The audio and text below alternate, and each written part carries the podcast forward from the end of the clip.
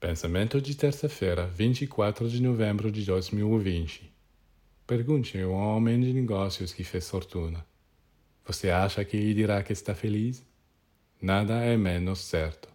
Ele reclamará que está sobrecarregado, que sua mulher aproveita suas ausências para o enganar, que seu filho é incapaz, seus trabalhadores são preguiçosos, que suas ações caíram na bolsa, que ele será arruinado por seus concorrentes etc.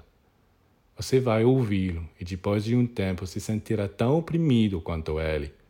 Apesar de todos os seus bens, ele nunca poderá fazer você sentir como é bela a vida, porque vive com o medo de perder isto, de perder aquilo.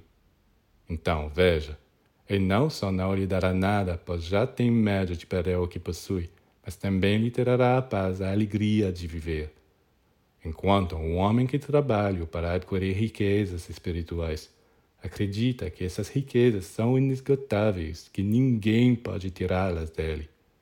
Portanto, ele estará sempre pronto para fazer você se beneficiar deles, e graças a ele, em qualquer condição, você terá os melhores métodos, os melhores remédios para encontrar o equilíbrio, para saborear a beleza e o sentido da vida.